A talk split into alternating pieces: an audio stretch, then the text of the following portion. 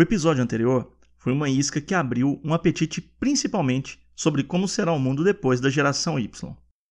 Sim, se ela já está causando, o que podemos esperar da turminha que vem depois? Posso entrar? I won't waste another minute, no, I won't. I'm a man on a mission. I'm a man on a mission. E aí, tudo bom? Eu quero viver em um Brasil produtivo e ajudar as pessoas a serem a sua melhor versão. Para isso, eu compartilho técnicas de produtividade e formas de como fazer melhor as coisas. Meu nome é Fernando Sobrinho e você está no Balanço Focado.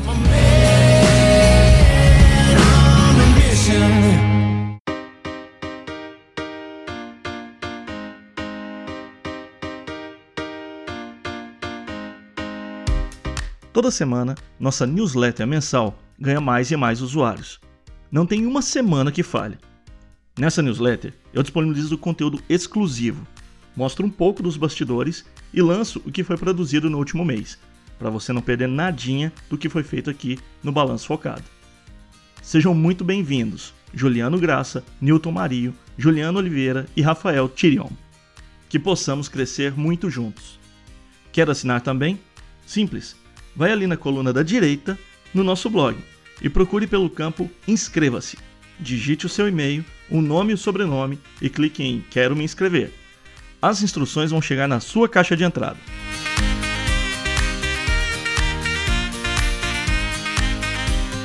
E o Balanço Focado continua tendo um desafio enorme para fazer o Brasil ser um país mais produtivo. Essa missão já conta com 12 patronos, e o mais recente a vir para esse lado da força foi o Ricardo Beraldo. Como que ele fez? Ele foi no blog, no menu Quero Ajudar, escolheu uma das três plataformas disponíveis e fez a sua assinatura mensal de R$ reais. Você está apertado de grana? Tem outro jeito de ajudar também. É só compartilhar nosso conteúdo com seus amigos, familiares e colegas de trabalho, usando as redes sociais. Aqui quem ganha o joinha vai ser você.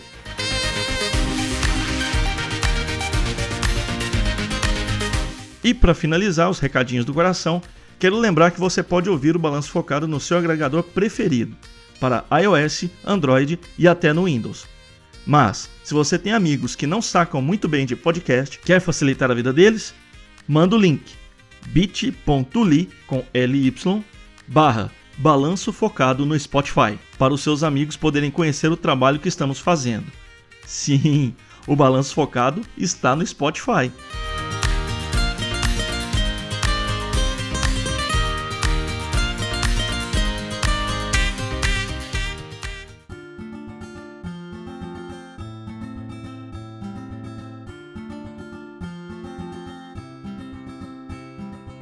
Depois de explorarmos um pouco os motivos da geração Y estar frustrada, hoje eu vou mostrar para você o que, que, pode estar acontecendo com a geração que vem depois da geração Y. Ela já tem até nome, é a geração Z, e compreende os nascidos a partir de 1995.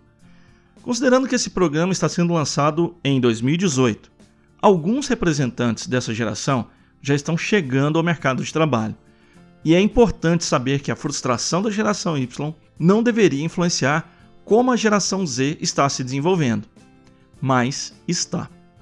E isso já está impactando como as empresas geram resultados. O texto que eu vou pautar o programa é de Eliane Brum, que é jornalista, escritora e documentarista. Já ganhou mais de 40 prêmios nacionais e internacionais de reportagem. Na transcrição desse episódio, vou deixar fácil o link onde você pode ter acesso ao texto onde ele foi postado originalmente, bem como o contato e o Twitter da Eliane. O nome do artigo dela é Meu filho, você não merece nada. Se acomode aí confortavelmente no seu sofá favorito, aproveite a caminhada ou corrida, divirta-se lavando a louça ou enfrente o trânsito da sua cidade e vamos juntos. Ao conviver com os bem mais jovens, com aqueles que se tornaram adultos há pouco e com aqueles que estão tateando para virar gente grande, percebo que estamos diante da geração mais preparada e, ao mesmo tempo, da mais despreparada. Preparada do ponto de vista das habilidades, despreparada porque não sabe lidar com frustrações, preparada porque é capaz de usar as ferramentas da tecnologia, despreparada porque despreza o esforço, preparada porque conhece o mundo em viagens protegidas, despreparada porque desconhece a fragilidade da matéria da vida. E por tudo isso sofre, sofre muito, porque foi ensinada a acreditar que nasceu com o patrimônio da felicidade e não foi ensinada a criar a partir da dor. Há uma geração da classe média que estudou em bons colégios, é fluente em outras línguas, viajou para o exterior e teve acesso à cultura e à tecnologia. Uma geração que teve muito mais do que seus pais. Ao mesmo tempo, cresceu com a ilusão de que a vida é fácil, ou que já nascem prontos. Bastaria apenas que o mundo reconhecesse a sua genialidade. Tenho me deparado com jovens que esperam ter no mercado de trabalho uma continuação das suas casas, onde o chefe seria um pai ou uma mãe complacente, que tudo concede. Foram ensinados a pensar que merecem, seja lá o que for que queiram. E quando isso não acontece, porque obviamente não acontece, sentem-se traídos, revoltam-se com a injustiça e boa parte se emburra e desiste. Como esses estreantes da vida adulta foram crianças e adolescentes que ganharam de tudo, sem ter que lutar por quase nada de relevante, desconhecem que a vida é construção. E para conquistar um espaço no mundo é preciso ralar muito, com ética e honestidade, e não a cotoveladas ou aos gritos. Como seus pais não conseguiram dizer, é o mundo que anuncia a eles uma nova, lá não muito animadora. Viver é para os insistentes. Pausa aqui para uma reflexão. Se você acompanha meus podcasts, já ouviu o que eu falo no episódio 32 sobre Viktor Franklin. E a questão de como o sofrimento pode ter algum sentido na vida e principalmente sobre os riscos que a ideia de felicidade constante e infinita podem gerar nas pessoas. Quando a realidade da vida bate à porta de quem está despreparado para enfrentá-la. Minha esposa e eu sempre temos a preocupação de mostrar isso para os nossos filhos. Diz um velho ditado que o treino forte faz a luta ficar fácil. É com essa pegada que estamos desenvolvendo eles. E o motivo para fazer as coisas dessa forma é que se nós não os prepararmos agora, a vida depois vai cobrar isso deles, vai ensiná-los, mas sem o amor e carinho que só nós podemos dar. Vamos continuar o texto da Eliane então. Por que boa parte dessa nova geração é assim? Penso que este é um questionamento importante para quem está educando uma criança ou um adolescente hoje. Nossa época tem sido marcada pela ilusão de que a felicidade é uma espécie de direito. E tenho testemunhado a angústia de muitos pais para garantir que os filhos sejam felizes. Pais que fazem malabarismos para dar tudo aos filhos e protegê-los de todos os perrengues, sem esperar nenhuma responsabilização nem reciprocidade. É como se os filhos nascessem e imediatamente os pais já se tornassem devedores. Para estes, frustrar os filhos é sinônimo de fracasso pessoal. Mas é possível uma vida sem frustrações? Não é importante que os filhos compreendam, como parte do processo educativo, duas premissas básicas do viver: a frustração e o esforço, ou a falta e a busca as duas faces de um mesmo movimento? Existe alguém que viva sem confrontar dia após dia com os limites tanto de sua condição humana como das suas capacidades individuais? Nossa classe média parece desprezar o esforço, prefere a genialidade. O valor está no dom, naquilo que já nasce pronto. Dizer que fulano é esforçado é quase uma ofensa. Ter de dar duro para conquistar algo parece já vir assinalado com um carimbo de perdedor. Bacana é o cara que não estudou, passou a noite na balada e foi aprovado no vestibular de medicina. Este atesta a excelência dos genes de seus pais. Esforçar-se é, no máximo, coisa para os filhos da classe C que ainda precisam assegurar o seu lugar no país.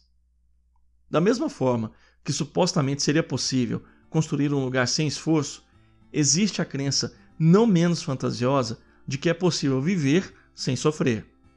De que as dores inerentes de toda a vida são uma anomalia e, como percebem muitos jovens, uma espécie de traição ao futuro que deveria estar garantido. Pais e filhos têm pagado caro pela crença de que a felicidade é um direito e a frustração um fracasso. Talvez aí esteja uma pista para compreender a geração do eu mereço. Mais uma intromissão cabe aqui. O Luciano Pires criou um termo que explica a capacidade de suportar as vicissitudes da vida, de enfrentar os dissabores que todos somos ou mais ou menos submetidos, e isso acabar não afetando o que você é de verdade. Ele chama isso de armadura emocional. E o que seria exatamente essa armadura? É o conjunto de experiências positivas e negativas vivida, mais um aprendizado sobre elas, mais o esforço para o autoconhecimento com uma pitada de resiliência. E quem não tem uma armadura emocional forte vai acabar sofrendo muito, como podemos entender continuando aqui com o texto. Basta andar por esse mundo para testemunhar o rosto de espanto e de mágoa de jovens ao descobrir que a vida não é como os pais tinham lhes prometido. Expressão que logo muda para o emburramento, e o pior é que sofrem terrivelmente. Porque possuem muitas habilidades e ferramentas, mas não têm o menor preparo para lidar com a dor e as decepções. Nem imaginam que viver é também ter de aceitar limitações, e que ninguém, por mais brilhante que seja, consegue tudo o que quer. A questão, como poderia formular o filósofo Garrincha, é: estes pais e estes filhos combinaram com a vida que seria fácil? É no passar dos dias que a conta não fecha e o projeto construído sobre fumaça desaparece, deixando nenhum chão. Ninguém descobre que viver é complicado quando cresce ou deveria crescer. Este momento é apenas quando a condição humana, frágil e falha, começa a se explicitar no confronto com os muros da realidade. Desde sempre sofremos, e mais vamos sofrer se não temos espaço nem mesmo para falar da tristeza e da confusão. Me parece que é isso que tem acontecido em muitas famílias por aí. Se a felicidade é o imperativo, o item principal do pacote completo que os pais supostamente teriam de garantir aos filhos para serem considerados bem-sucedidos, como falar de dor, de medo e da sensação de se sentir desencaixado? Não há espaço para nada que seja da vida, que pertença aos espasmos de crescer duvidando do seu lugar no mundo, porque isso seria um reconhecimento da falência do projeto familiar construído sobre a ilusão da felicidade e da completude. Quando o que não pode ser dito vira sintoma, já que ninguém está disposto a escutar, porque escutar significaria rever escolhas e reconhecer equívocos, o mais fácil é calar. E não por acaso se cala com medicamentos. E cada vez mais cedo, o desconforto de crianças que não se comportam segundo o manual. Medicamentos. Cara, quantos diagnósticos que geraram uma criança ser medicada que talvez, só talvez, seria um caso de presença e mais diálogo com os pais.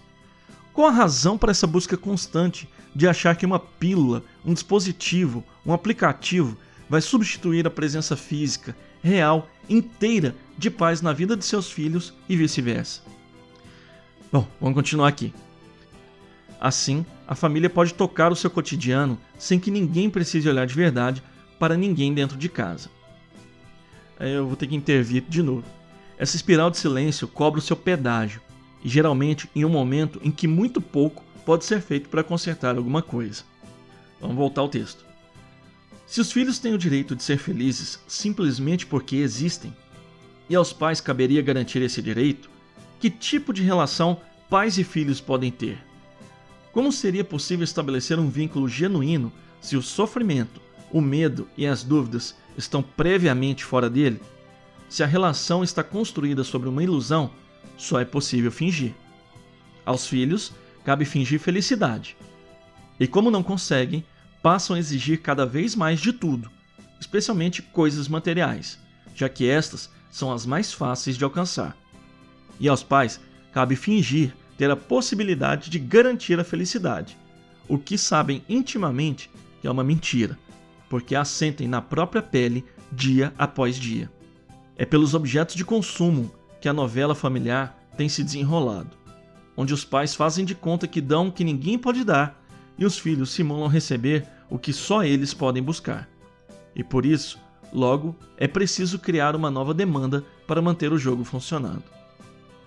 O resultado disso é pais e filhos angustiados, que vão conviver uma vida inteira, mas se desconhecem e, portanto, estão perdendo uma grande chance. Todos sofrem muito nesse teatro de desencontros anunciados. E, mais sofrem porque precisam fingir que existe uma vida em que se pode tudo. E acreditar que se pode tudo é um atalho mais rápido para alcançar não a frustração que move, mas aquela que paralisa. Quando converso com esses jovens no parapeito da vida adulta, com suas imensas possibilidades e riscos, tão grandiosos quanto, percebo que precisam muito de realidade, com tudo o que a realidade é. Sim, assumir a narrativa da própria vida é para quem tem coragem. Não é complicado porque você vai ter competidores com habilidades iguais ou superiores à sua, mas porque se tornar aquilo que se é, buscar a própria voz, é escolher um percurso pontilhado de desvios e sem nenhuma certeza de chegada. É viver com dúvidas e ter de responder pelas próprias escolhas. Mas é nesse movimento que a gente vira gente grande. O que me faz lembrar aqui como que os jovens têm adiado essa transição para a vida adulta, né? Cada povo tem a sua cultura sobre isso, mas no Brasil estamos vivendo sob uma ameaça enorme, pois segundo dados da PNAD contínua, que é uma pesquisa nacional por amostra de domicílios contínua feita pelo IBGE, cerca de 12 milhões de jovens entre 15 e 29 anos estão sendo chamados de nem, nem, nem. Nem estudam, nem trabalham, nem estão procurando emprego. Corresponde exatamente aos últimos integrantes da geração Y e toda a geração Z. Segundo essa pesquisa, a falta de estímulos em casa para ir cuidar da própria vida é a principal responsável por esse fenômeno. Sacou aqui que os pais estão mutilando os filhos? Estão tentando inutilmente evitar um sofrimento, mas que postergando da forma como estão, acabará sendo responsável por mais sofrimento? Bom, vamos aqui para concluir o texto da, da Eliane. Seria muito bacana que os pais de hoje entendessem que tão importante quanto uma boa escola, um curso de línguas ou um iPad é dizer de vez em quando: te vira, meu filho. Você sempre poderá contar comigo, mas essa briga é tua. Assim como sentar para jantar e falar da vida como ela é. Olha, meu dia foi difícil. Ou estou com dúvidas, eu estou com medo, eu estou confuso. Ou ainda, não sei o que fazer, mas eu estou tentando descobrir. Porque fingir que está tudo bem e que tudo pode significa dizer ao seu filho que você não confia nele e nem o respeita, já que o trata como um imbecil incapaz de compreender a matéria da existência. É tão ruim quanto ligar a TV em volume alto o suficiente para que nada que ameace o frágil equilíbrio doméstico possa ser dito. Agora, se os pais mentiram que a felicidade é um direito e seu filho merece tudo simplesmente por existir, paciência. De nada vai adiantar choramingar ou emborrar ou descobrir que vai ter que conquistar o seu espaço no mundo, sem nenhuma garantia.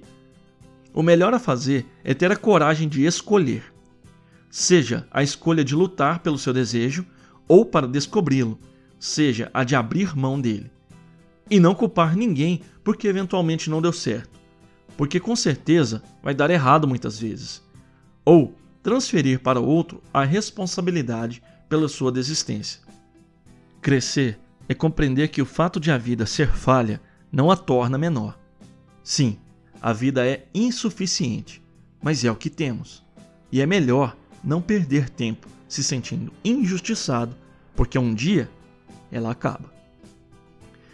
É, bom, eu saí de casa aos 23 anos para me casar e minha esposa aos 19.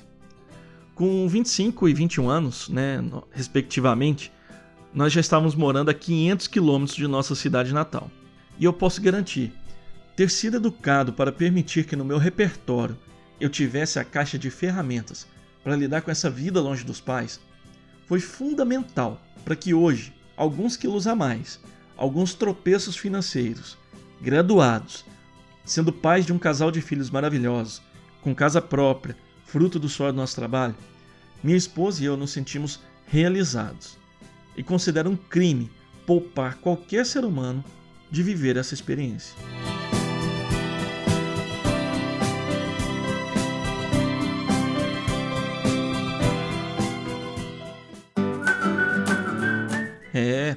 Bom, a gente já tá indo embora, né? Chegamos ao final de mais um programa. E hoje estiveram aqui conosco Juliano Graça, Newton, Juliano Oliveira, Rafael, Ricardo, Eliane Brum, você, ouvinte focado, e eu, que quero ajudar a galera a achar o seu propósito, Fernando Sobrinho. Tchau!